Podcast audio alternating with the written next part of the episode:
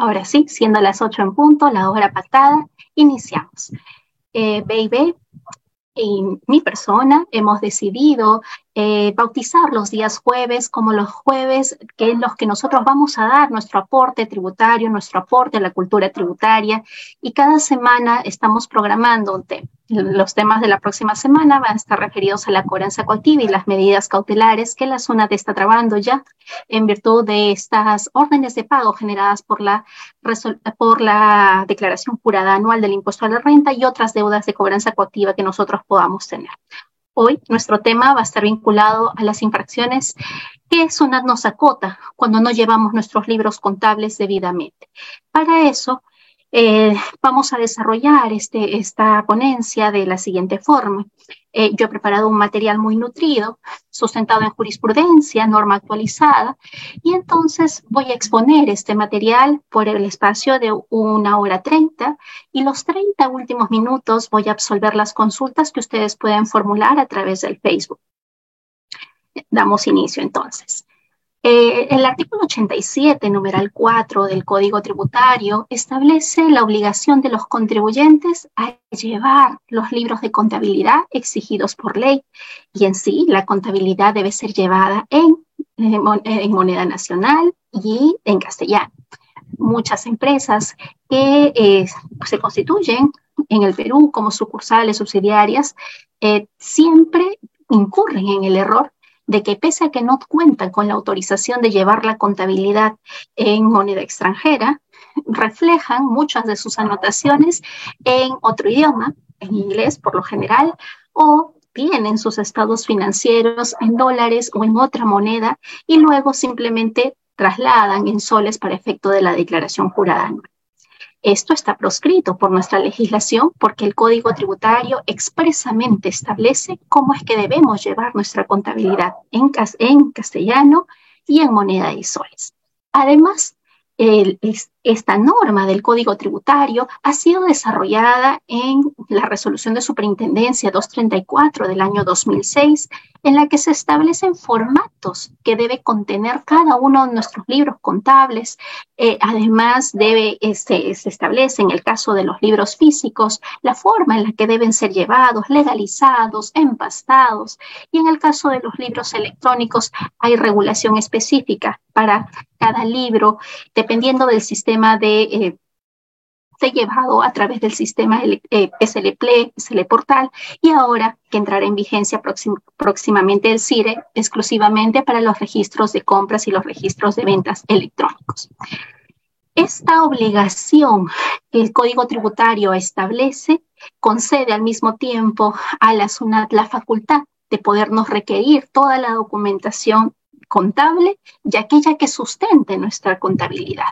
Tanto es así que recientemente se incorporó la facultad de la Administración Tributaria a acceder a estos perfiles de los sistemas contables, el acceso a la documentación comercial relacionada a las obligaciones eh, que se, o las operaciones que se hayan anotado en, en, nuestros libros contables. Y para eso debemos diferenciar que tenemos dos tipos de libros vienen a ser los libros contables principales y luego tenemos que nosotros los conocemos como libros, pero en verdad son los libros auxiliares o los registros auxiliares. Y, aquí, y aquí vamos a encontrar el registro de compras, el registro de ventas, el registro de consignaciones y el registro de activos fijos. Entonces nosotros vamos a identificar al contribuyente, a cada uno de nuestros clientes en función al régimen tributario al cual se encuentran acogidos, al régimen general, al régimen especial o al régimen MIPE tributario. Y también vamos a analizar cuál es el importe de sus ingresos brutos que han obtenido en el ejercicio anterior o en el supuesto que recién estén iniciando operaciones, eh, van a ser los ingresos que proyecten tener en el ejercicio. Entonces vamos a determinar qué libros están obligados a llevar y de qué forma, cuáles son las exigencias que la normativa tributaria, la SUNAT, a través de sus diversas resoluciones de superintendencia, ha establecido. Y dentro de ellas nos dice que nosotros podemos llevar el libro computarizado electrónico o podemos ya llevar los libros electrónicos eh, porque nos incorporan a ser sujetos obligados a llevar de esta forma o porque nosotros mismos elegimos a llevar los libros de forma electrónica y no hay vuelta atrás. Una vez que elegimos a llevar los libros de forma electrónica, nos vamos a mantener llevándolos así hasta, hasta que nosotros finalicemos nuestras actividades. Este sistema de llevado de la contabilidad es información que debe estar actualizada en la ficha RUC. Tanto es así que existe una infracción, que es la infracción prevista en el artículo 173, numeral 5 del Código Tributario, que establece que cuando el contribuyente no ha actualizado en su ficha RUC cómo es que está llevando sus libros principales, ojo, no nos estamos refiriendo a que si es que el contribuyente ya es un sujeto obligado a presentar el registro de compras y el registro de ventas electrónicos, no, sino nos referimos a los libros principales, libro diario, libro de inventarios y balances y los libros principales, debe actualizar ello en su ficha RUC. El no hacerlo eh, conlleva que al contribuyente se le impute una sanción del 50% de la UIT o el comiso. Entonces, esta obligación es la que se mantiene y aquí en esta jurisprudencia del Tribunal Fiscal, el Tribunal Fiscal precisa que independientemente de cómo llevemos nuestro registro de compras, nuestro registro de ventas y el, registro de activos fijos, debemos verificar cómo estamos llevando nuestros libros principales para actualizar nuestra ficha RUC. Luego, tenemos que verificar nuestros ingresos. Y para verificar nuestros ingresos del ejercicio, vamos a remitirnos a los, ingresos del ejercicio anterior. Eh, ¿Qué ingresos? Los ingresos brutos. ¿Qué se entiende por ingresos brutos? Nos remitimos al artículo 20 de la ley del impuesto a la renta. E ingresos brutos se van a entender todos aquellos ingresos grabados con el impuesto a la renta y, los vamos a referenciar con la UIT del año en curso. Para el ejercicio 2023, la UIT está en 4.950 soles. Entonces, verificamos los ingresos brutos y verificamos el régimen tributario al cual se encuentra obligado, eh, o acogido el contribuyente. Y esto es determinante. ¿Por qué lo, lo consigno en la parte introductoria? Porque si es que un contribuyente no se encuentra obligado a llevar contabilidad completa, no tendrás la obligación de llevar el registro de costos. Eh, o no, vamos a analizar en el supuesto de que tampoco tiene que llevar registro de eh, activos fijos. ¿Y qué va a ocurrir? De que si es que el contribuyente decide llevar ese registro de activos fijos y este registro pues, no tiene todos los formatos que exige la resolución 234-2006, la zona no le va a poder imputar la infracción del artículo 175, numeral 2, por no llevar los libros conforme a las formas establecidas. Y lo vamos a ver en la jurisprudencia. ¿Por qué?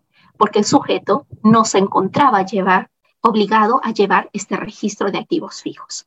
¿Sí? Entonces, determinar los libros al que estoy obligado a llevar es vital para que no se me imputen sanciones, la sanción del artículo 175 numeral 1 por no llevar el libro, o la del 175 numeral 2 por llevarlo eh, sin observar las formas, o del 175 numeral 3 en el caso que lo lleve físico, cuando he omitido e ingresar alguna información vinculada a ingresos, o 175 numeral 10 por mayor atraso al permitido si son libros electrónicos. Entonces hay que tener en cuenta esta información de verificar en qué régimen me encuentro.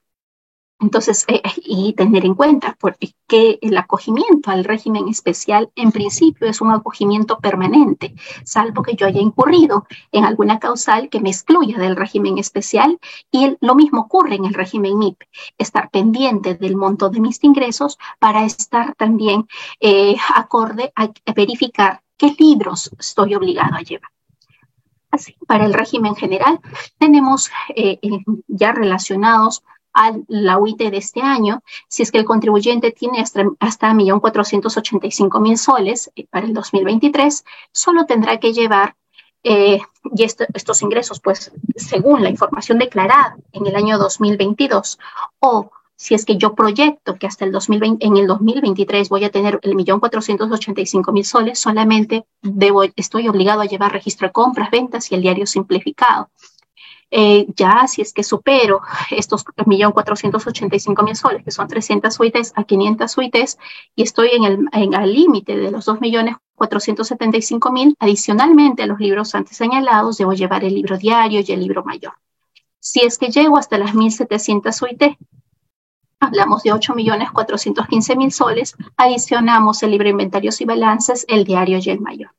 Y para todo aquel contribuyente que sus ingresos superan los 8.415.000 soles, que son las 1.700 suites, ya se encuentran obligados a llevar la contabilidad completa. Y al llevar esta contabilidad completa, entonces se enmarcan el registro de activos, el, registro de costos, inventario permanente en unidades eh, físicas, el registro de inventario permanente valorizado y todos los libros caja y bancos que son los exigidos para los contribuyentes del régimen general. Para los contribuyentes del régimen MIPE tributario se establecen los eh, similares límites, pero tenemos que un MIPE tributario no puede pasar de las 1.700 UITs. ¿no? Entonces, el MIPE tributario solamente lleva hasta el libro diario mayor, el libro de inventarios y balances. No lleva contabilidad completa. Mientras que el contribuyente del régimen especial solo lleva registro de compras y registro de ventas. Y los sujetos del nuevo RUT pues no llevan. Aquí cabe la pregunta, una asociación sin fines de lucro está obligada a llevar libros contables? ¿Estará obligada a llevar registro de compras y registro de ventas? En principio, habíamos mencionado que este monto de los ingresos eh, brutos para, para, efectos del régimen general, porque una asociación sin fines de lucro se le entiende subsumida en este régimen general, se consideran los ingresos grabados con el impuesto a la renta. Eh, existe jurisprudencia del Tribunal Fiscal en la que ha señalado que una asociación sin fines de lucro, en la medida que está exonerada de llevar eh, del impuesto a la renta como tal, no se encontraría obligada a llevar estos registros. Y por ende, pues estos libros no tendrían pues la obligación de legalizar. Es una sola jurisprudencia. Pero dentro de las fiscalizaciones, la administración tributaria sí requiere los libros contables. Y, y esto para mí es insólito, en la medida que es, que se, indique que no se debe llevar pues, los libros contables. ¿Por qué? Porque una asociación sin fines de lucro está proscrita de poder distribuir sus utilidades, debe llevar un control de su patrimonio y esto se refleja solo en los libros contables. Los libros contables dan la información del manejo de una entidad. Entonces es imprescindible indicar desde mi perspectiva y desde la experiencia que una asociación sin fines de lucro sí debe llevar los libros contables. Habrán libros que probablemente no tengan que llevar, me refiero a no libros como tales, sino estos registros auxiliares del registro de compras y registro de ventas. Y solo esto, estarán exentos de llevar estos dos registros en la medida que no realicen actividad comercial. Pero si se trata de una entidad sin fines de lucro que realiza actividad comercial, estará obligada también a llevar el registro de compras y registro de ventas y de presentar pues las declaraciones juradas mensuales que le obligarían. Eh, hay ciertos supuestos de los contribuyentes que llevan el libro mayor, están exceptuados a llevar el libro de caja y bancos, pero esta excepción solamente se, se establece o se permite siempre que este libro mayor tenga toda la información, se encuentra la misma información en el libro diario que está contenida en el libro diario o en el libro mayor. Y esto en qué se sustenta en el artículo 13 de la resolución 286-2009. Lo mismo ocurre para el caso del obligado a llevar el libro mayor de manera voluntaria, puede optar por no llevar el libro diario de manera electrónica, si es que está llevándolo de forma electrónica, y para tal efecto debe registrar con el nombre del libro mayor el indicador de dos cierre del libro no obligado a llevarlo porque la norma le permite eh, no llevar estos libros, ¿no? En la medida que esa información esté contenida dentro del libro mayor. Respecto de los libros eh, del registro de activos fijos, ya habíamos mencionado que el Tribunal Fiscal ha señalado que solamente los sujetos obligados a llevar la contabilidad completa serán los sujetos que deben llevar este registro de activos fijos. Y en el caso de registro de costos, eh, se, se, establece de que no necesariamente el hecho de ser una empresa que preste servicios, eso la exime de llevar el registro de costos, no, sino que se debe verificar que si es que la actividad comercial que está llevando a cabo esta empresa implica también que puede ser que preste un servicio, pero que contiene un proceso productivo. Y este proceso productivo origina un bien material o un bien físico que debe ser evaluado, que se encuentra disponible para su venta y que califique como inventario. ¿Sí? Entonces, eso es lo que debemos tener en cuenta.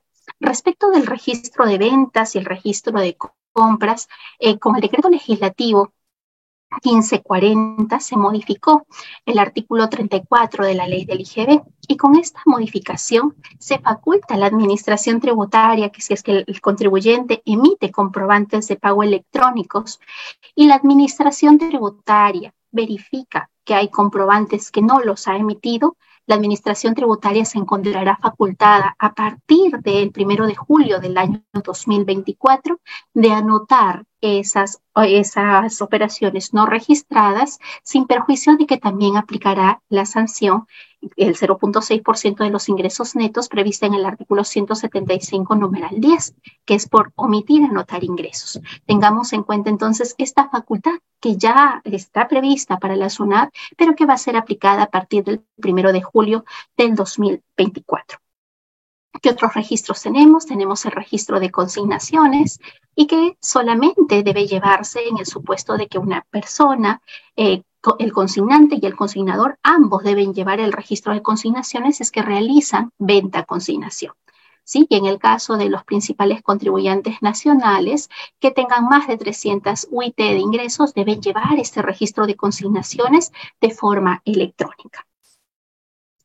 Eh, tenemos previsto dentro de la legislación tributaria sistemas de llevado de, los libros contables. Y dentro de estos sistemas de llevado tenemos el sistema manual, el sistema de computarizado, el sistema SLPLE y el SL Portal. Y aquí vamos a adicionar que no necesariamente como libro contable como tal, sino para el registro estaría en curso el CIRE, el CIRE que ya entró en vigencia para un grupo de contribuyentes designados expresamente en una resolución y para la generalidad de contribuyentes y de forma voluntaria pueden presentar solo y únicamente el registro de compras y el registro de ventas a través del CIRE a partir de julio de este año 2023, que ya estamos próximos.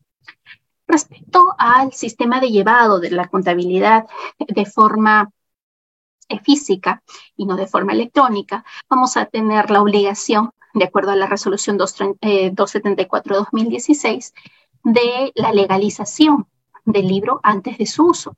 La falta de legalización del libro antes de su uso va a conllevar a que se considere inexistente este libro.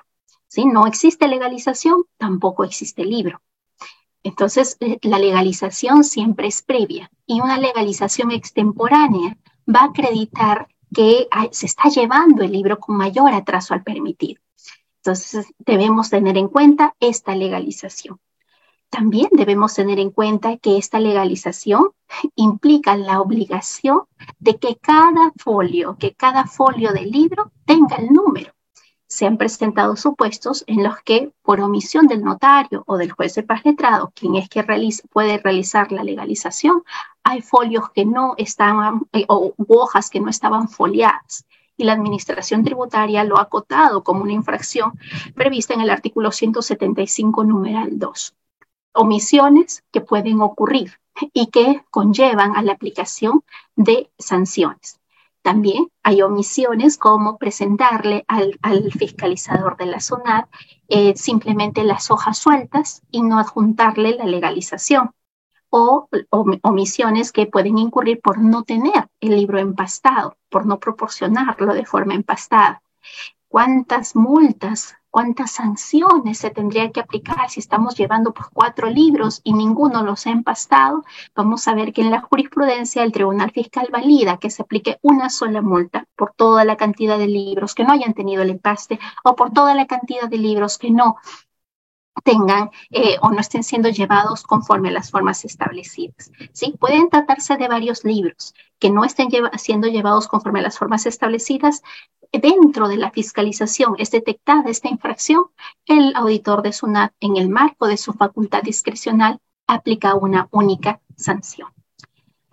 En cuanto a, los sujetos obligados a llevar los libros electrónicos, vamos a entender que en principio los sujetos exportadores, eh, desde el primer día del mes siguiente a la fecha en la que realizan su primera exportación, entendamos como exportación, exportación de bienes, exportación de servicios, ya se van a encontrar obligados a llevar el registro de compras y el registro de ventas de forma electrónica. Hasta el momento pueden hacerlo a través del SL Portal o a través del SL Play. A partir de julio tendrán que realizarlo a través del el CIR. En el caso de los principales contribuyentes regionales, eh, tengamos en cuenta que eh, al término del mes de diciembre del 2022 y con una resolución que entraba en vigencia en enero del 2023, se designaron principales contribuyentes. ¿No? Entonces, eh, muchos contribuyentes se alarmaron y dijeron, bueno, yo ahora tengo que presentar todos mis libros de forma electrónica y no es así el principal contribuyente debe presentar su registro, designado como tal, debe presentar su registro de compras, su registro de ventas, el libro diario y el libro mayor, en el caso de un principal, eh, de un principal contribuyente regional, a partir del primer día calendario del cuarto mes en el que entra en vigencia la resolución que lo reconoce como principal contribuyente regional. Y en el caso de los principales contribuyentes nacionales, cuyos ingresos superen las 3.000 UITs, estamos hablando de 14 millones 850 mil soles, deberán llevar la totalidad de su contabilidad completa eh, de, todos sus libros contables de forma electrónica y lo deberán hacer a través del SLP. ¿sí? Eh, ahora, eh, a partir de julio nuevamente se encontrarán obligados, dependiendo si es que han sido designados ahora, ¿no? han sido designados en mayo, y entonces su designación ya opera, que a partir de, desde, perdón, en enero, su designación al cuarto mes operaría en mayo, ¿no es cierto? Entonces los libros que vencen en junio tendrían que ser presentados de forma ya electrónica y además tendríamos que ver de que ya este principal contribuyente a partir de julio tendría que presentar el registro de compras y el registro de ventas a través del CIR. Eh, los principales contribuyentes que han sido nombrados recientemente con esta resolución que se publicó vigente a partir del 9 de enero del 2023, entonces eh, aquellos libros cuyo plazo máximo de presentación sea mayo del 2023 tendrán que presentarlos de forma electrónica, ¿no? identificando si son principales contribuyentes regionales o si son principales contribuyentes nacionales. Y e, verificar pues, que si es un principal contribuyente nacional, tendrá que presentar los libros a través del SLP. En cuanto al registro de compras y registro de ventas, tengo que analizar si es que a partir del primero de enero de, este año, del 2023, ya debo presentarlos de forma electrónica. Y para eso he debido verificar, ya, ya estamos a abril, he debido verificar mis ingresos del ejercicio precedente al anterior con el ejercicio anterior. ¿Y qué ingresos son los que tengo que verificar? Tengo que verificar los ingresos que se declararon en el 621, en los periodos mayo 2021 a abril del año 2022, considerando incluso las rectificatorias. Y tendré en cuenta la UIT de, de vigente al año precedente al anterior. Entonces, todo aquel contribuyente que eh, haya superado eh, ahora tenga ese marco de las 75 ITs que superan las 330 mil, teniendo en cuenta el ejercicio precedente al anterior, al anterior, estamos hablando de mayo, abril del 2021 al 2022, entonces tienen que ya en el 2023 llevar su registro de compras y su registro de ventas de forma electrónica. Claro está, por reciente jurisprudencia del Tribunal Fiscal, que nos ha aclarado mucho eh, es que los contribuyentes que no tienen operaciones, que no están realizando actividad generadora o, grabada con el IGB, no tendrían la obligación de presentar este registro de compras y el registro de ventas en cero, ¿sí? Porque el Tribunal Fiscal ha señalado que de acuerdo a la normativa del IGB, solo se encuentran obligados a presentar estos, estos registros de compras y registro de ventas aquellos que realicen actividad grabada con el IGB. Sí, actividad grabada con el IGB. Y eso es lo que se tiene que verificar. Por, eh, por un poco de diligencia, siempre mencionábamos, bueno, si suspendemos actividades, ¿existe la obligación de seguir presentando los libros en cero? La SUNAT se pronunció en el año 2021 con un informe indicando que aquellos que presentan los libros a través del SL portal, si es que suspendían sus actividades, pues no tenían la obligación de presentar el libro. Y quedó la duda, ¿y qué pasa con el SLP? ¿Tengo que presentarlo? Entonces, la SUNAT decía, bueno, si vamos a verificar este contribuyente de, desde el periodo mayo de 2021 a, a abril 2022 ¿Sus ingresos superaron o fueron iguales a las 75 IT? Sí. Ok. Eh, eh, en el 2023 tiene ingresos, no me interesa, ya está obligado a presentar los libros. Y si no la presenta, pues una acotaba la multa del, del 175 numeral 10, que es por no presentar o presentar de forma extemporánea los libros electrónicos. El Tribunal Fiscal le dice en un momentito, Sunat, este contribuyente sí es cierto, de mayo a abril tuvo ingresos que superaron las 75 IDs, pero estamos hablando de los ejercicios precedentes, ¿no? El precedente, el anterior y el anterior. Pero no estamos hablando de este ejercicio. Y lo que tú tienes que evaluar es que si es que en este ejercicio 2023 este contribuyente ha tenido ingresos que estén grabados o que estén vinculados a la, a la operación grabada con IGB. Si es que esto no ocurre, no habrá obligación de presentar estos registros. Eh, respecto de los libros que se pueden presentar a través del SLP, eh, tenemos en cuenta los libros inventarios y balances, costos, activo fijo, consignaciones, libro inventario permanente valorizado y tenemos todavía el registro de compras y registro de ventas que puede ser presentado de forma, eh, de forma electrónica a través del SLP. A través del CIRE, la resolución 190-2022 estableció en principio la prórroga ya, porque en el 2021, recuerden que se había publicado la resolución 041 del 2021 que crea este registro de ventas e ingresos electrónicos. Y luego se incorpora eh, nuevamente a esta misma resolución, se incorpora este supuesto del registro de compras electrónico. ¿no? Todo eso ya se había dado dentro del 2021 eh, con la resolución 112 del 2021 se crea el registro de compras electrónicos, pero que van a utilizar una plataforma distinta y que van por separado, por cuentas separadas, registro de ventas y registro de compras, lo que no podía ocurrir cuando, hasta la fecha, si es que yo presento a través del SL Play o a través del SL Portal, y establecen, pues, en principio, que ya al 2022 tenía, había un grupo que tenía que presentarlos estos a través de esta plataforma CIRE. Esta plataforma CIRE nos sustituye a nosotros para eh, tener la obligación de conservar los libros, sino que la SUNAT es la que conserva el libro. Y nos presenta una propuesta del registro de, del registro de ventas que nosotros podemos eh, rectificar, que podemos modificar y podemos enviar. Además, tiene un módulo de gestión de modificaciones de datos en el supuesto de que yo me hubiese, hubiese omitido registrar alguna información de periodos anteriores. Entonces, establece todo un sistema de presentación del registro de compras y el registro de ventas y con esta resolución 190-2022 lo que hace es prorrogar la exigibilidad del uso de este CIRE. Y establece el momento y dice, bueno, los contribuyentes que están obligados a llevar el registro de compras y el registro de ventas eh, porque sus ingresos superaron las 75 ITs y ya su obligación se generó ahora en, en enero del 2023 entonces ellos deberán llevar, eh, deberán presentar el registro de compras y el registro de ventas de forma electrónica a través del CIRE a partir de julio. ¿No? Luego tenemos aquellos contribuyentes que son los exportadores y que eh, eh, como han realizado la primera exportación en este, supongamos que realizan la primera exportación en el mes de mayo. Entonces ellos a partir del mes siguiente ya tendrían que presentar su registro de compras y registro de ventas de forma electrónica pero como están eh, convirtiéndose en sujetos obligados en este trance, ya a partir de julio tendrían que presentarlo a través del CIRE. Lo mismo para los principales contribuyentes. Aquellos que han sido designados principales contribuyentes a, eh, a, partir del 9 de enero del 2023 tendrán que utilizar el registro de compras y el registro de ventas ser presentados a través del CIRE. Para todos los demás contribuyentes, incluso los PRICOS, PRICOS nacionales, ellos están, van a presentar este registro de compras y el registro de ventas en octubre de 2023 a través del CIRE.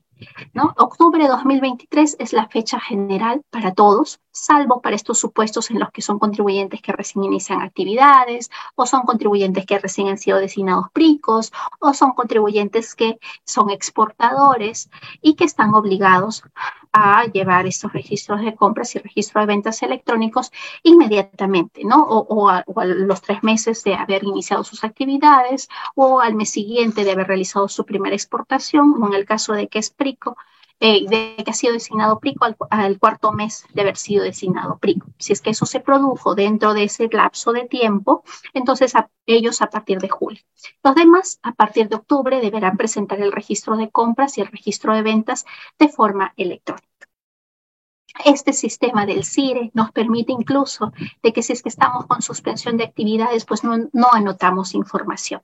Si es que SUNAT detecta que durante el tiempo que hemos declarado, nos hemos declarado en suspensión de actividades, sí hemos realizado operaciones, entonces SUNAT nos va a obligar, nos va a notificar a que registremos esas operaciones dentro de este registro de compras o registro de ventas y nos va a aplicar la multa por no haber presentado los libros dentro de los plazos. Entonces, es la SUNAT quien se convierte en un sujeto que conserva y es un, el sujeto que nos propone cuál es el contenido de nuestro registro de compras y nuestro registro de ventas de forma electrónica. ¿Sí? Ahora, dentro de las demás eh, obligaciones que debemos tener en cuenta y después de de haber hecho un resumen de las obligaciones de los libros, vamos a ver ya las infracciones, está esta obligación que se establece en el anexo de la resolución 234-2006. En esta norma nos señala cuáles son los plazos máximos de atraso. Y vamos a tener en cuenta que nuestro país lamentablemente se encuentra sumido en desastres naturales, en zonas de nuestro país, departamentos de nuestro país como Tumbes, Lambayeque, Piura, que eh, han sido declarados en estado de emergencia por daños efectivamente ocurridos y aún no cesan los desastres naturales, producto del fenómeno eh, del ciclón Yakuf, producto del fenómeno del niño.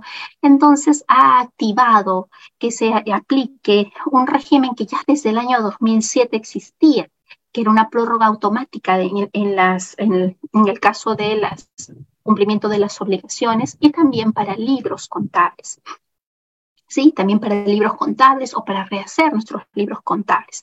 este régimen, que en principio fue regulado en el 2007, luego con la resolución 051-2019 se establece un régimen permanente. Dice, bueno, cada vez que ocurra un desastre natural y mediante un decreto supremo se establezca que en tales departamentos ha ocurrido un desastre natural, para estos contribuyentes que están domiciliados en estos lugares, tienen domicilio fiscal en estos lugares, eh, pueden cumplir, pueden llevar sus libros con un atraso mayor al que se establece en la resolución 234-2006.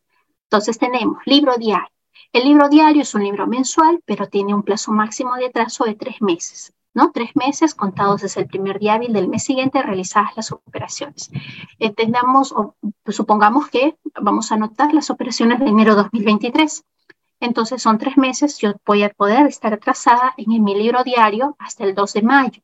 ¿Por qué el 2 de mayo?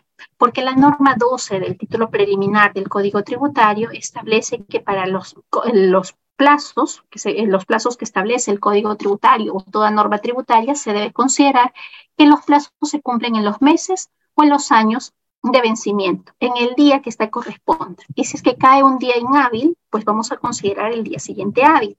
Sabemos que tenemos el primero de mayo, que es un día inhábil. Entonces, el plazo máximo de atraso va a ser 2 de mayo. En, los años anteriores, 2 de mayo caía domingo, entonces era hasta 3 de mayo. Entonces, este año tenemos hasta el 2 de mayo. Pero para aquellos contribuyentes cuyos domicilios han sido declarados en estado de emergencia por daños ocurridos, y hay una serie de decretos supremos que han publicado esto y han establecido contribuyentes de qué departamentos o de qué distritos, entonces ellos van a tener hasta el primero de junio del 2023 para tener un atraso máximo en su libro diario por las operaciones del mes de enero. En el libro mayor ocurre lo mismo, ¿no? Es un libro mensual eh, hay un plazo máximo de tres meses y entonces voy a poder tener el atraso hasta el 2 de mayo, pero para los contribuyentes declarados en estado de emergencia hasta el 1 de junio del 2023.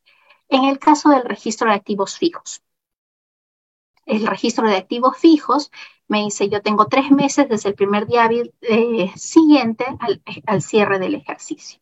¿No? Entonces, tendré que presentar, o tengo plazo para presentar mi registro de activos fijos 2022, aquí eh, ahí puse ejercicio 2023, es ejercicio 2022, hasta el 3 de abril del 2023. Si soy un contribuyente que estoy en un, lugar declarado en emergencia, tendré hasta el 2 de mayo del 2023. El registro de consignaciones, lo mismo, es un libro mensual, tiene 10 días hábiles eh, que se computan desde el primer día hábil del mes siguiente al que se recepciona el primer comprobante vinculado a la consignación. Entonces tendré hasta el 18 de abril del 2023 para poder presentar este libro, este registro de consignaciones en el registro de costos y el registro de inventario permanente valorizado, que son libros de periodicidad semestral, vamos a tener en cuenta las operaciones de qué semestre es el que pretendo aplicar, ¿no?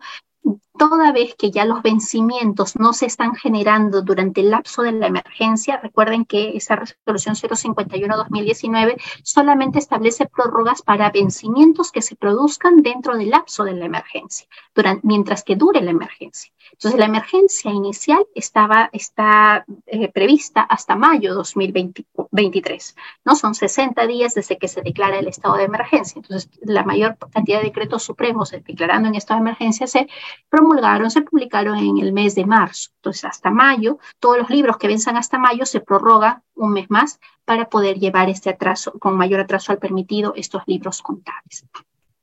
Entonces, ya tenemos identificados qué libros tengo que llevar, en qué moneda, qué tipo de anotación debe tener, omitir utilizar el inglés dentro de mis libros contables, es imprescindible.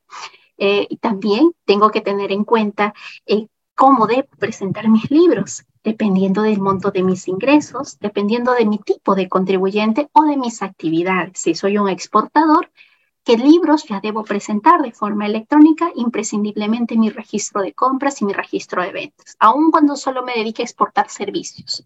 De igual forma, soy exportador y debo presentarlos de forma electrónica. Entonces, todas estas obligaciones de las que hemos conversado, que regulan el código tributario y las diversas resoluciones de superintendencia, se van a su incumplimiento se traduce en infracciones. ¿Sí? Entonces, si es que yo no analicé qué libros debía llevar y he omitido llevar mis libros porque en el, ejercicio pues mis ingresos superaron o, o, desde el ejercicio anterior yo ya sabía qué libros debía llevar y no los he llevado, entonces tendré la sanción del artículo 175, numeral 1, porque omití llevar los libros. En esta infracción, que es omitir llevar los libros a los que estoy obligado, no solamente está referido a los libros contables, sino también a los libros societarios. Por libros societarios vamos a entender el libro de actas, el libro de matrícula de acciones, que son libros que debemos llevar de acuerdo a la Ley General de Sociedades el omitir llevar estos libros nos conlleva a que eh, estemos expuestos que ante una eventual fiscalización la administración tributaria nos aplique esta sanción gravosa, que es el 0.6% de los ingresos netos del ejercicio anterior y que esta, esta multa no puede ser mayor a 25 UITs y no puede ser menor al 10% de la UIT. Y en el caso pues que yo no haya tenido ingresos el año anterior, la multa será el 40% de la OIT. ¿Qué se va a entender por ingresos netos? El artículo 180 del Código Tributario establece que se entiende por ingresos netos aquellos ingresos que están grabados y no grabados con el impuesto a la renta. Y en función a eso es que voy a determinar cuál es el importe de la sanción. Pero esta sanción también goza de un régimen de gradualidad en el Código Tributario se prevé eh, la gradualidad como una manifestación de la facultad discrecional de la SUNAT, que puede la SUNAT rebajar las sanciones. Y para eso, la Administración Tributaria establece resoluciones de superintendencia, estableciendo cuáles son los criterios eh, que tienen que producirse para aplicar una rebaja. Cuando se trata de que yo no he llevado los libros que estaba obligada a llevar eh, tengo una ingresos mayores a 1.500 UITs, estoy obligada a llevar, y tengo un proceso productivo y debí llevar mi registro de costos, no lo estoy llevando, entonces tendré la sanción del 175 numeral 1. Eh, no puedo subsanar voluntariamente. ¿Por qué? Porque SUNAT me pescó infragante inició la fiscalización y al momento en el que me notifica el requerimiento, yo no cuento con el libro. Si yo no cuento con el libro y no lo presento esta infracción solamente se va a aplicar cuando yo no presento nada. ¿sí? Cuando yo no presento ningún libro. Pero si es que yo sí presento, SUNAT me notifica la fiscalización, supongamos, nos notificó el día 4 de abril, y nosotros eh, estamos hoy, ya 14 de abril, y digo, bueno, voy a legalizar el libro. Eh, esos libros los puedo llevar de forma física, voy a legalizar las hojas. Entonces, cuando se vence el requerimiento, supongamos que se vence el 22 de abril, entonces yo le digo, mira, Sunat, acá está mi libro. Tengo mayor atraso al permitido, pero acá está el libro. Eh, eh, tengo un ya me pasé del mayor atraso al permitido, pero acá está mi libro. Existe mi libro. Entonces, si es que yo le presento el libro, SUNAT no me va a poder aplicar esta multa del 175 numeral 1, que tiene la multa del 0, la sanción del 0.6%, sino la multa del 0.3% por llevar con mayor atraso al permitido mi libro. 175 numeral 5. ¿Sí? Porque yo ya estoy subsanando. Entonces, esta multa solamente me la van a aplicar la del 175 numeral 1 cuando yo le digo, no estoy obligada, no lo llevo y no voy a llevar ese libro y no lo presento en fiscalización. Entonces, no cabe la subsanación voluntaria. Ahora, si es que yo estoy en fiscalización y digo, sí, bueno, no lo tenía, hay una subsanación inducida, digo, bueno, acá está el, el libro, tengo una, voy a pagar la multa, tengo la rebaja del 70% si es que es con pago, 50% si es que es sin pago y si es que se trata de libros electrónicos hay una rebaja del 40% siempre que yo subsane, incluso luego de notificada la resolución de multa hasta antes de que SUNAT me trabe las medidas cautelares eh, por la resolución de multa. Aquí veamos que el, Tribunal Fiscal dice, bueno, la no presenta, el, hecho de que el contribuyente, estando obligado a presentar los libros electrónicos, no los presenta, eso per se ya acredita que ha incurrido en la infracción del artículo 175, numeral 1. Quiere decir que está omitiendo llevar el libro. ¿Sí? Y, está dentro de la fiscalización. Dice, bueno, yo te he pedido que me presentes la constancia que has presentado el libro. No me presentaste 175, numeral 1. Eh, miren este criterio. Este criterio eh, ha dejado sin efecto muchas multas imputadas por SUNAT, porque dice la falta de legalización oportuna, ¿no? La falta de legalización, es lo que les mencionaba, dice yo no lo legalicé oportuno, no califica como la del 175.1, sino que va a ser, va, califica como la infracción de llevar el libro con mayor atraso al permitido. Eh, otro criterio del año 2020, el Tribunal Fiscal señala de que eh, el comprobante de información registrada se verifica pues que este contribuyente estaba eh, obligado o vendía materiales de construcción y tenía inventarios físicos y tenía que contar con el registro de inventario permanente valorizado en unidades físicas también en virtud de sus ingresos, pero no llevó este libro. Y esto es común usualmente SUNAT suele multar por, a los contribuyentes porque no tienen estos el libro inventario permanente o no llevan un registro de costos. Entonces dice, bueno, no lo presentó, entonces el contribuyente incurre en esta infracción. Pero ¿qué es lo que ocurrió en este caso? Que el contribuyente sí presentó un documento denominado inventario, registro permanente en unidades, pero este documento como tal que lo quiso hacer pasar por libro, no tenía la legalización. Y al no tener la legalización, el libro no existe. Un libro solo existe cuando cuenta con una legalización previa. Nuevamente, en el caso de una empresa de servicios, pero que como parte de sus servicios pueda tener un proceso productivo, tiene que llevar el registro de costos. ¿sí? la sola calificación de que se trate de una empresa de servicios no lo exime de tal obligación.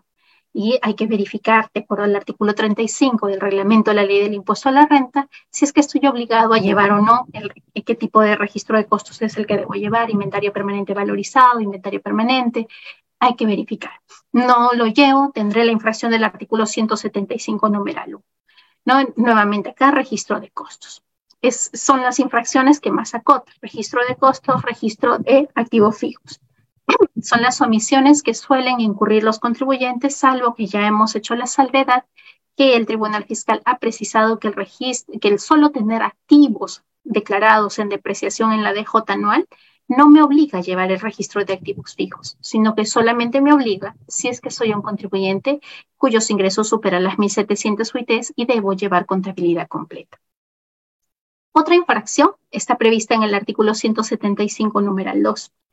Recuerden que esta infracción 175 numeral 1, 175 numeral 2 se aplica tanto si soy un contribuyente que lleva libros electrónicos o si lleva libros físicos.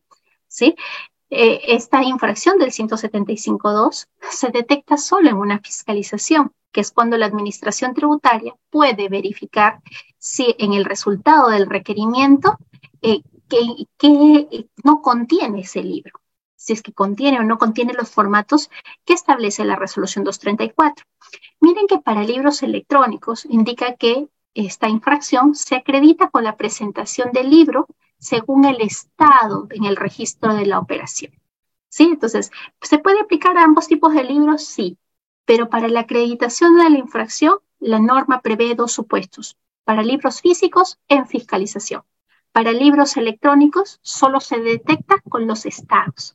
Los estados que tenemos desde el 0 hasta el estado 9, que nosotros podemos, ya el estado 8, por ejemplo, estado 9, que son para corregir errores o ingresar información que no se ingresó oportunamente, eso ya va a acreditar esta comisión de la infracción del artículo 175, numeral 2, que es llevar los libros de contabilidad u otros registros exigidos por las normas sin observar las, normas establecidas, la forma y las condiciones. Eh, la sanción en este caso es del 0.3% de los ingresos netos, eh, la misma que no puede ser menor al 10% de la OIT ni mayor a las 12 UITs. ¿Cómo se subsana?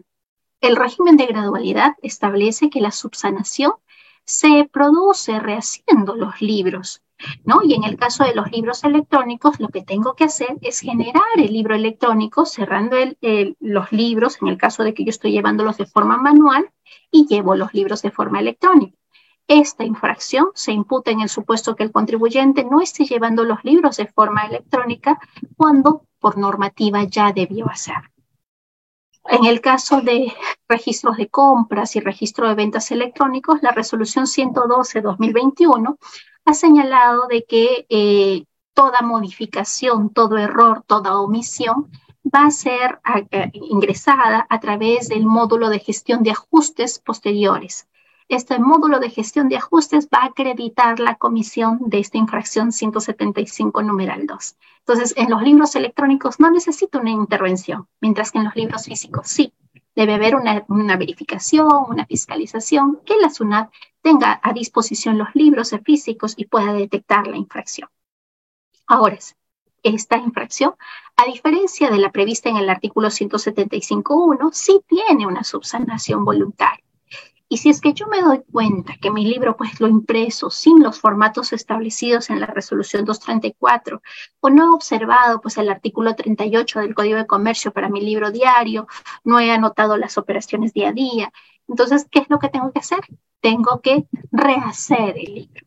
Y yo subsano yo subsano de forma voluntaria y a la fecha en la que yo rehago el libro me percato, voy a pagar mi multa y si es que eh, lo rehago y pago con el 90%.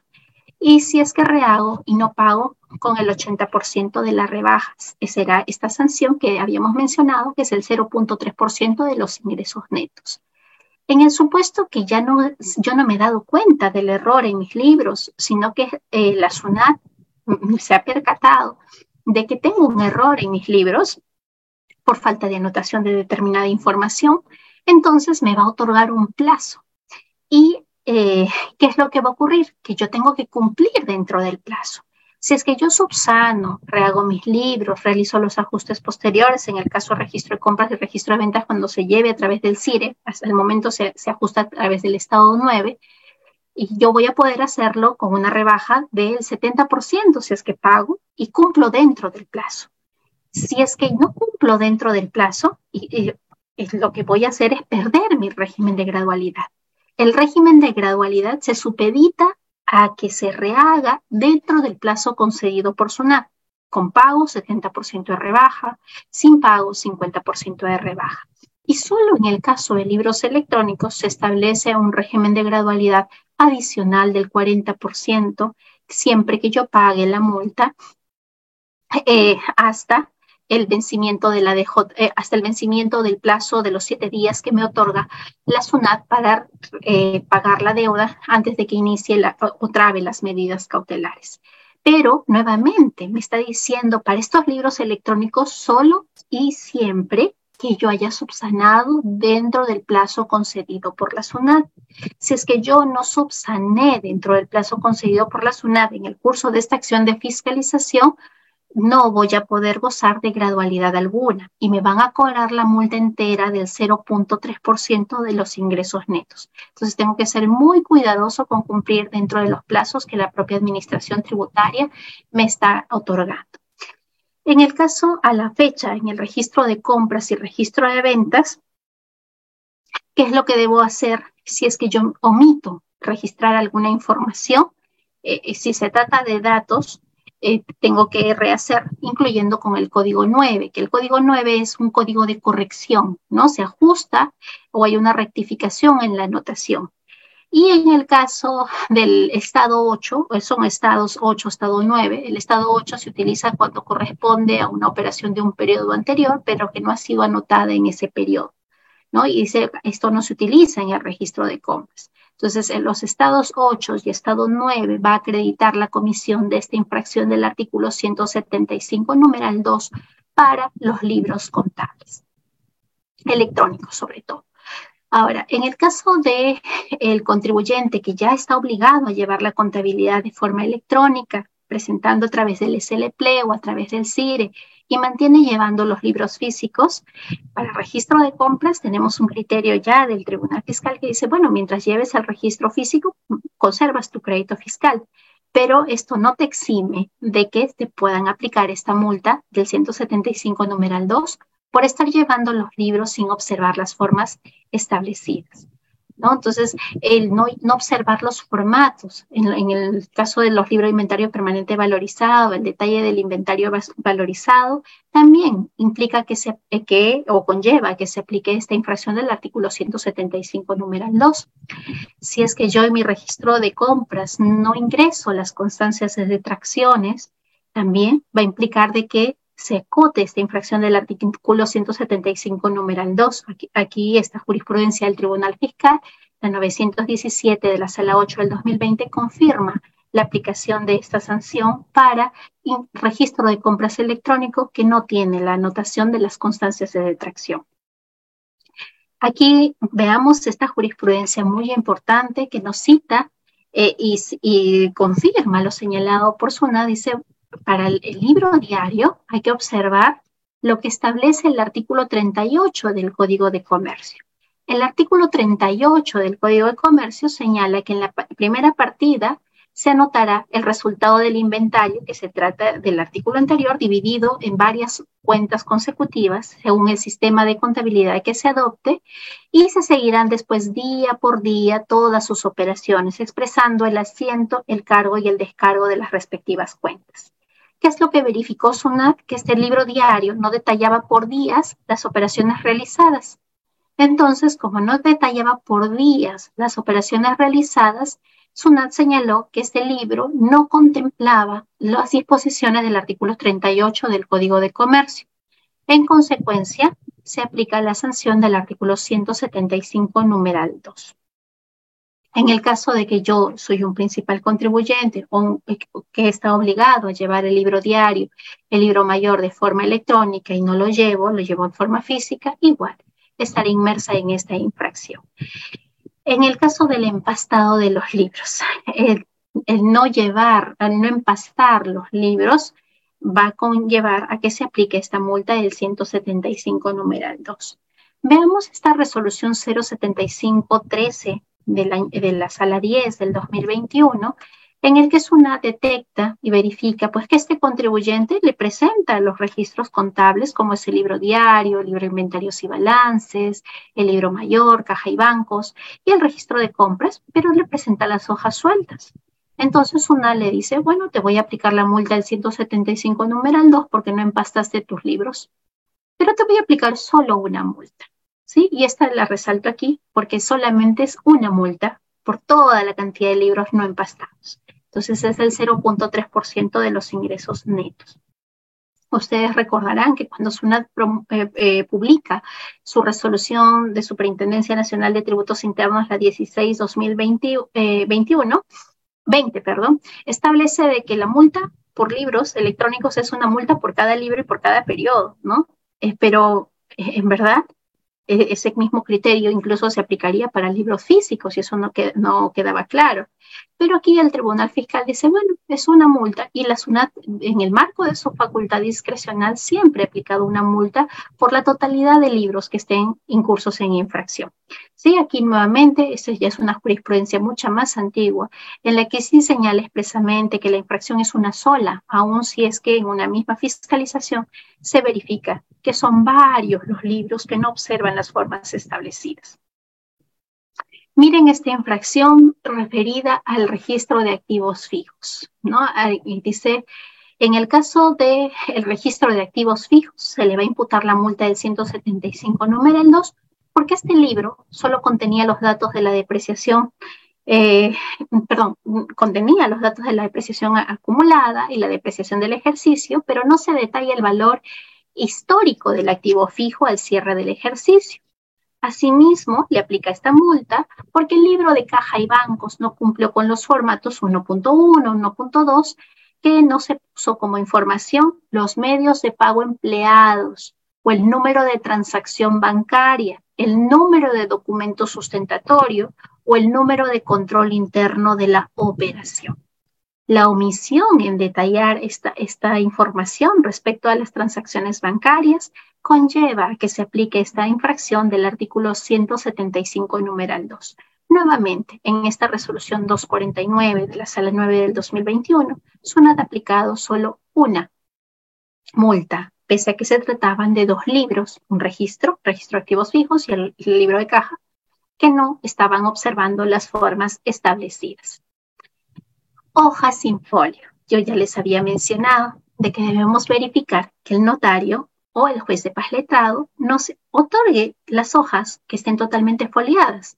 ¿Qué había ocurrido en este caso de esta jurisprudencia 6705 de la Sala 11 del 2021? Que el contribuyente pues imprimió sus libros y imprimió el libro de inventarios y balances y no se dio cuenta que no algunas hojas no tenían folios. Y simplemente se saltaba hasta un folio, supongamos que eh, comenzó con, eh, con el folio 1 hasta el folio 80, siguió imprimiendo y luego la foliación se eh, regresa a la foliación al 120, ¿no? O sea, simplemente se salteó. ¿Y qué pasó con las otras hojas? ¿Dónde están los folios? ¿Dónde esas hojas debieron estar foliadas? Entonces, eh, la SUNA le dice, bueno, tienes hojas que no están foliadas. Si bien es cierto, esas hojas obedecerían a los folios tales, pero no tienen el folio como tal. En consecuencia, tienes que rehacer tus libros, porque estás llevando la, contabilidad sin observar las formas establecidas. ¿Cuál es la forma establecida? Que cada hoja de mi libro físico debe estar foliada. ¿Sí? Entonces, si es que esto no es así, tengo la multa del 175 numeral 2. Y esto se presta también pues, a que hayan sustraído las hojas, ¿no? que las hayan cambiado, aunque el contribuyente afirmaba de que se había sido un error de la notaría de no haberle otorgado la totalidad de las hojas foliadas. Eh, es más, indica en esta jurisprudencia que tenía el sello de la notaría, pero no tenía el folio dentro del sello, ¿no? Hay algunas notarías que ponen su sello y su folio, ¿no? Pero tenía el sello, pero no el folio. Entonces, eso ya conllevaba la aplicación de la multa del 175 numeral 2. La infracción del 175 numeral 3, a partir del 2018, en septiembre del 2018, que es cuando se crea el tipo infractor del artículo 175 numeral 10, que es vinculada a libros electrónicos, solamente queda aplicable para los libros físicos. Y esto es, si es que soy un contribuyente que no estoy obligado a llevar mi contabilidad, la totalidad de mi contabilidad de forma electrónica, o estoy llevando de, eh, de forma física, entonces, el que yo omita registrar ingresos, patrimonio, bienes, venta o remuneraciones, actos grabados o registrarlo por montos inferiores va a conllevar a que se aplique la multa del 175 numeral 3. Eh, si es que SUNAT nos está fiscalizando los meses de enero a septiembre del 2018 y en meses en los que todavía llevábamos los libros electrónicos, eh, pero todavía no existía el tipo infractor del artículo 175 numeral 10, sí va a poder aplicarnos esta multa de 175.3, ¿sí? Porque esta multa en verdad fue prevista inicialmente para eh, tanto libros físicos como libros electrónicos y es después que recién se crea un, un tipo infractor únicamente establecido para libros electrónicos. Entonces, a la fecha, SUNAT todavía puede acotarnos las infracciones del 2018. Entonces, eh, y esta, esta multa de 175 días se crea en septiembre del 2018. Entonces, si es que nos está fiscalizando enero, febrero, hasta agosto del 2018 y son libros que los hemos llevado omitiendo ingresos, nos puede aplicar esta multa de 175.3. La sanción aquí sí es gravosa, es del 0.6% de los ingresos netos. Tengamos en cuenta, ingresos netos considera ingresos grabados como los no grabados que no puede ser menor al 10% del OIT ni mayor a 25 al, 25 ITES. Y en el caso que no tenga ingresos en el ejercicio anterior, la multa no puede ser, eh, tiene que ser de 40 UIT, del 40% de la UIT, no solamente en el caso que el contribuyente no haya tenido ingresos. Esta multa sí eh, eh, prevé de que el contribuyente pueda tener algunas rebajas ante una subsanación voluntaria, registra en el registro físico, registra, anota, rehace registrando esa información que no, o ingresos o, remuneraciones, patrimonio, bienes que no ha registrado y pues paga la multa, tendrá una rebaja del 90%. No paga la multa, tendrá una rebaja del 80%. Esto cabe siempre dentro de la subsanación de la subsanación voluntaria y no hay ninguna inducción. Si es que SUNAT ya inició un procedimiento de verificación, de fiscalización y ha revisado mis libros y verifica pues que yo no he registrado esta información, me va a conceder un plazo. Este plazo yo debo cumplirlo. Si es que yo no cumplo registrando esa información dentro del plazo, pierdo todo régimen de rebaja. ¿no? Entonces acá hay una rebaja del, del 50 al 70%, pero siempre que yo realice la anotación dentro de ese plazo. Entonces, todo está condicionado a que yo cumpla dentro del plazo que SUNAT me está dando. Si es que yo no lo hago, entonces me resigno a pagar el 0.6% de los ingresos netos eh, sin rebaja alguna. ¿sí? Ahora, si es que yo tengo ventas no registradas, eh, estas ventas no registradas se tienen que registrar necesariamente en el registro de ventas o también en el libro diario. ¿Sí? Y esto es a raíz de que no lo he consignado esta jurisprudencia aquí, de que el, la SUNAT había iniciado una fiscalización del impuesto a la renta al contribuyente y entonces acota eh, eh, una omisión en el impuesto a la renta porque habían facturas que no estaban registradas en el registro de ventas. Y entonces SUNAT le indica, eh, no, has registrado, tienes una multa de 175 numeral 3 porque no has registrado registro de ventas y además tienes, eh, tienes ingreso omitido por el impuesto a la renta. ¿no? Y se sustenta solamente y únicamente en que en el registro de ventas no estaban esas facturas. Entonces, el Tribunal Fiscal dejó sin efecto el reparo por renta y dice, un momentito, el registro de ventas y el registro de compras solamente se vincula a la determinación del IGB. Sunato no has verificado si es que esa operación estaba en el libro diario. Si estaba en el libro diario, entonces no hay ingreso omitido. y por consecuencia de dejar sin efecto el reparo de renta por ingreso omitido, dejó sin efecto la multa también por el 175 numeral 3 por no haber anotado en el registro de ventas. Entonces, hay que tener cuidado. Si es que una me dice, bueno, esta multa no anotas en tu registro de ventas, pero ¿qué me está fiscalizando al mismo tiempo? Vean esta, esta lógica, el tribunal fiscal dice, bueno, no está en el registro de ventas, pero te estoy reparando renta. En buena cuenta, la lógica sería, me, repara IGB y no está en el registro de ventas, te, te valido tu reparo y te valido también tu multa del 175.3. Pero si es que tú estás cuestionando en el registro de ventas y estás reparando renta, ambas se caen, ¿sí? Tanto la multa como el reparo. Entonces, eh, veamos eso.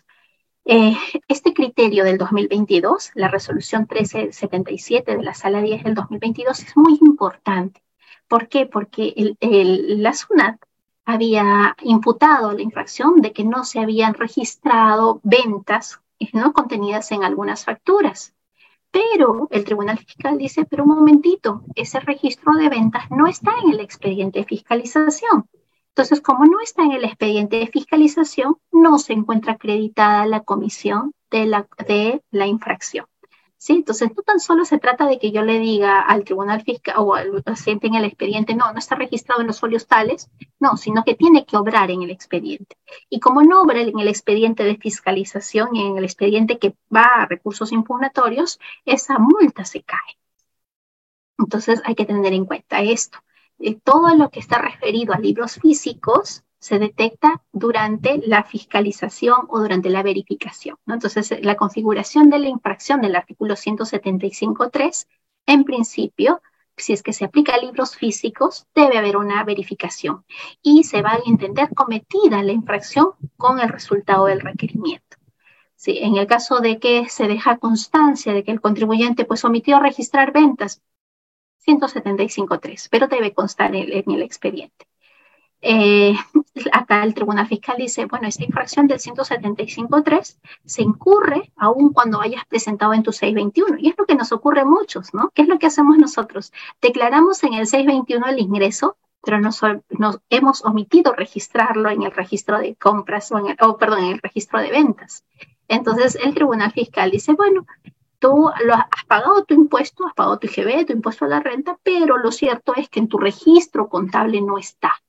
Y si no está, estás incurso en la infracción del artículo 175.3 si tu libro es físico.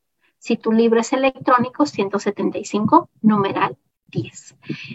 Eh, esta infracción no se aplica cuando eh, se ha determinado sobre base presunta eh, los ingresos omitidos para ir terminando, en el caso de los libros físicos, tenemos también esta infracción del artículo 175, número 5. La, muy común, la más aplicada, porque y a la que muchos nos acogemos a la subsanación voluntaria, porque estamos llevando el libro con mayor atraso al permitido.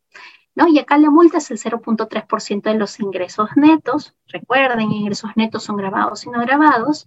Podemos subsanar voluntariamente siempre que pongamos al día los libros y que entonces antes de que, la de que SUNAT nos notifique cualquier verificación o fiscalización, nosotros lo subsanamos. Eh, lo podemos hacer de forma física o de forma electrónica. La diferencia es que si lo hacemos de forma física, solo nos aplica este régimen de gradualidad del 90% de la rebaja o del 80% de la rebaja si es que no hay pago. Y mientras si lo hacemos de forma electrónica, nos obligamos a llevar los libros de forma electrónica, tenemos ahora un régimen de discrecionalidad que hay una rebaja del 100% ante una subsanación voluntaria. Eh, tenemos también una subsanación inducida y este régimen de rebaja por subsanación inducida, nuevamente, al igual que en todas las infracciones, tiene que ser subsanado dentro del plazo que la SUNAT nos está estableciendo.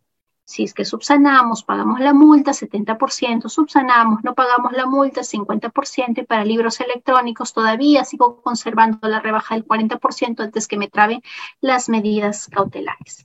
Tengamos en cuenta este, este cronograma que ya lo habíamos visto antes, ¿no? ¿Cuál es, este es el cronograma máximo que tengo para anotar mis operaciones y no lo debo perder. Debo tenerlo en cuenta para no incurrir en esta infracción del artículo 175, numeral 5. Miren, en este informe de la SUNAT, que es el informe 233-2005, se señala que la fecha de la infracción es cuando se empieza a llevar el libro con atraso. Por eso es que el periodo de la infracción es el periodo de la fecha de la legalización. Yo legalicé en abril 2023, pero estamos hablando del libro del 2022. Mi periodo de comisión de la infracción será abril 2023. Eh, y este criterio discrepa un poco de la resolución 03630 de la Sala 11 del 2020 ¿Qué es lo que establece esta, jurisprudencia? Indica que se incurre en la infracción cuando existe o cuando la SUNAT ha notificado el cierre o el resultado del requerimiento, ¿no? Y a partir de ese momento se computan los intereses.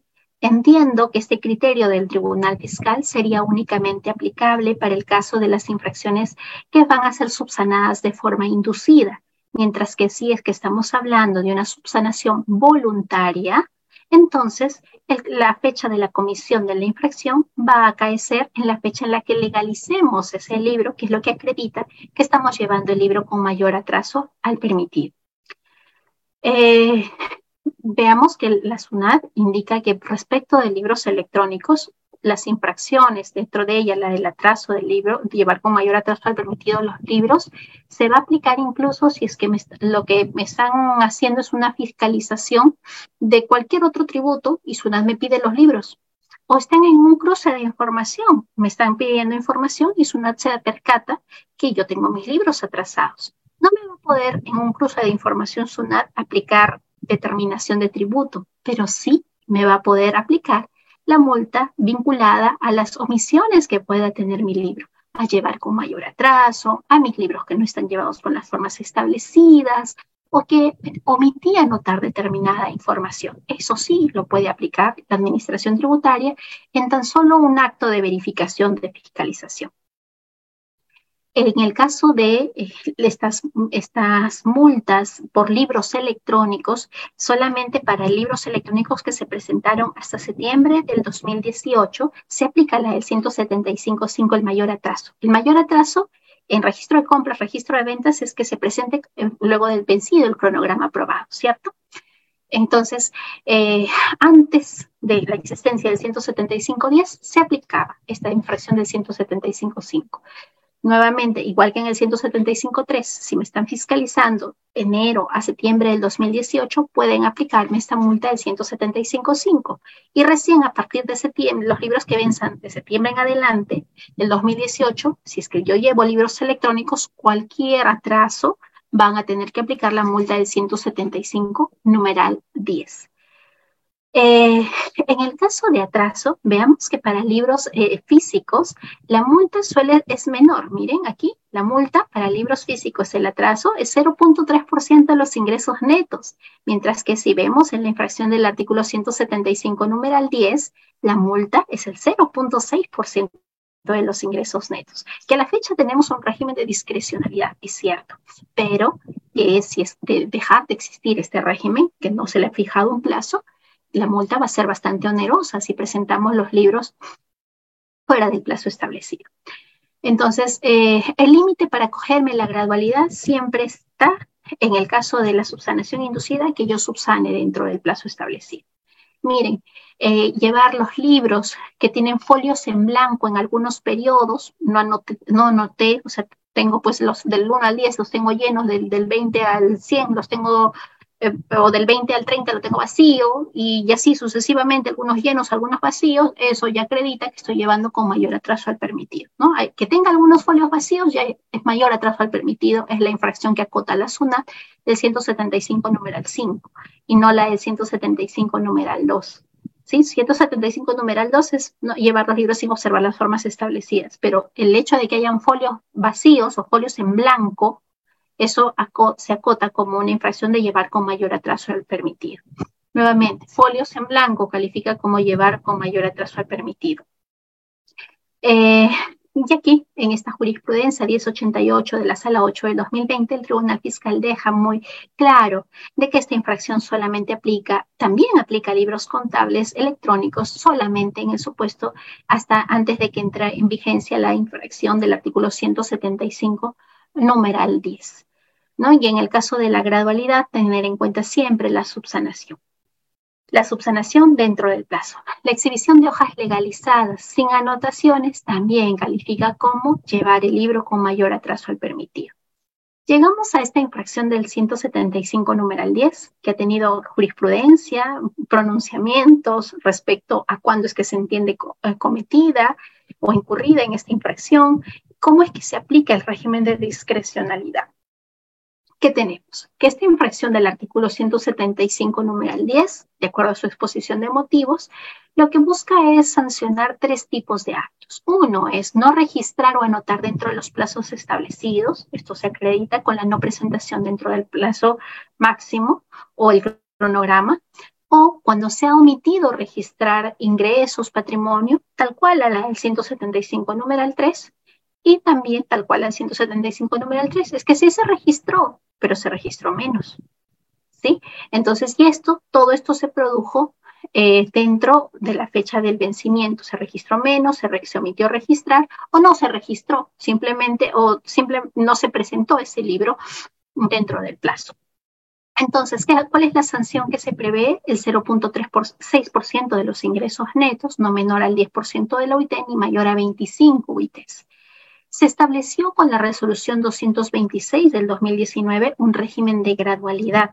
¿sí? Antes, con la vigencia durante el 2018 al 2019, no teníamos régimen de gradualidad para esta infracción. No, no había rebaja alguna, simplemente era a rajatabla, 0.6% de los ingresos netos. ¿Qué duda cabe? Pues que todos se pusieron agilitos con los libros contables electrónicos. Entonces, luego se produjo eh, el COVID y se estableció pues eh, resoluciones de Superintendencia Nacional Adjunta de Tributos Internos, la resolución 11, la resolución 8, esta la resolución 11, la resolución 8 y 11 establecieron que toda, todo tipo de infracción que se haya incurrido desde el 16 de marzo del 2020 al 30 de junio del 2020, pues no tendría sanción alguna. Pero se publica eh, con posterioridad esta resolución 16-2020. Esta resolución 16-2020 precisa y dice, bueno, antes, durante el 2018 al 2019, no había régimen de gradualidad, pero yo voy a aplicar un régimen de discrecionalidad, que es la otra cara de la moneda de la, de la misma discrecionalidad, ¿no? La discrecionalidad tiene gradualidad y tiene la inaplicación de sanciones, y que todos lo conocemos como discrecionalidad suave. Pero en verdad todo eso es discrecionalidad.